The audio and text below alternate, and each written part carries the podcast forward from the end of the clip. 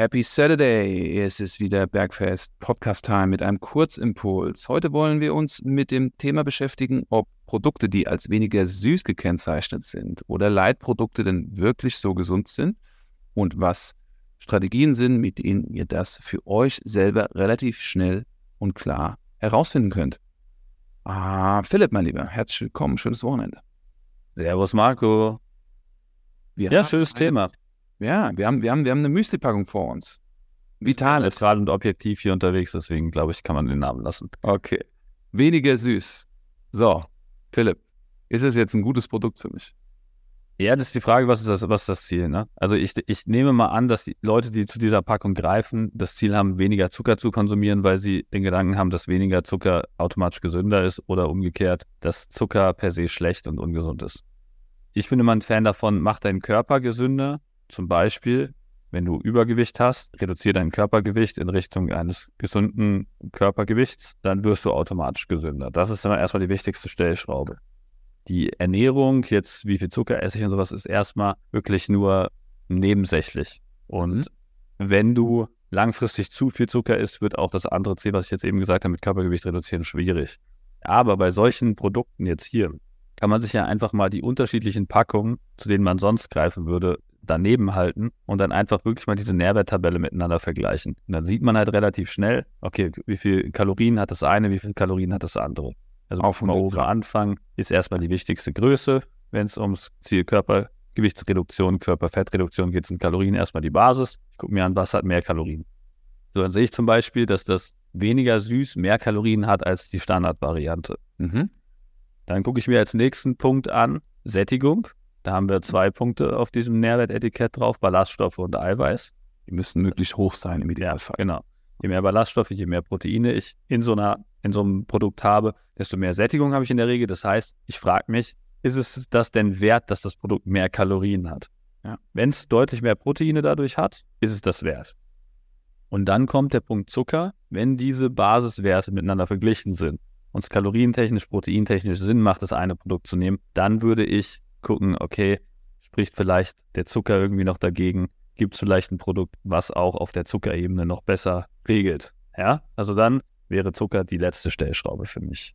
Zucker und Kohlenhydrate. Also zusammenfassend, wir wollen versuchen, in 100 Gramm möglichst viel Eiweiß zu haben. Wir wollen versuchen, möglichst viele Ballaststoffe zu kaufen. Wir wollen versuchen, den Anteil von Zucker und Kohlenhydraten verhältnismäßig gering zu halten, damit wir kilokalorien technisch besser dastehen mit einem sättigenderen Inhalt sozusagen. Ja. Wobei die, die Kalorien hauptsächlich über die Fettseite kommen. Ne? Das darf man nicht vergessen. Die Fette zahlen deutlich schneller und deutlich höher auf die ähm, Kalorien ein. Das heißt, es macht Sinn, in erster Instanz immer die Kalorien miteinander zu vergleichen. Also erstmal checke ich die Kalorien, dann checke ich, wie viel Sättigung kriege ich für diese Kalorien in Form von Proteinen und Ballaststoffen. Genau. Und dann checke ich mir erst, wie viel Zucker konsumiere ich da gerade. Und dann wisst ihr, ob das tatsächlich für euch gut ist. Und es ist egal, was auf dieser Packung steht. Ne? Oft ist weniger süß nicht unbedingt besser, weil Produkte gewählt werden, die zwar kein Zucker sind, aber trotzdem in die Sparte Kohlenhydrate einzahlen. Und Ja. dann ist es ein Fehlen, Irreleiten sozusagen. Und ein ein sekundärer Effekt oder vielleicht auch primärer Effekt für die meisten, den ich auch berücksichtigen würde, ist, inwieweit ist das Geschmackserlebnis dann noch vergleichbar? Weil wenn ich jetzt eine andere Variante wähle, einfach nur um Zucker, Kalorien und sonstiges zu sparen, aber dann nicht mehr das gleiche Geschmackserlebnis habe, kann ich vielleicht das Produkt lieber ganz rausstreichen. Weil das, also die Alternative zu suchen, macht nur Sinn, wenn es wirklich eine Alternative ist. Wenn das Ja. Produkt dann absolut scheiße schmeckt danach, dann lohnt es sich auch nicht, viel Kalorien zu sparen und Proteine hochzufahren. Das muss man halt dann auch testen. Ne? Also ich würde, also ich mache es zumindest persönlich so, dass immer, wenn ich eine neue Alternative sehe, vergleiche ich das so, wie ich es gerade beschrieben habe. Wenn das Sinn ergibt mit dem Vergleich, probiere ich es aus. Wenn es geschmackstechnisch auch Sinn ergibt, dann mache ich es. Wenn es geschmackstechnisch keinen Sinn ergibt, mache ich es nicht oder vielleicht seltener. Protein-Snickers zum Beispiel ist ein gutes Beispiel. Hat Mhm. deutlich weniger Zucker als ein äh, normaler Snickers-Riegel, aber nicht deutlich weniger Kalorien. Okay. Hat natürlich auch mehr Proteine als normale Snickers, aber nicht deutlich mehr Proteine.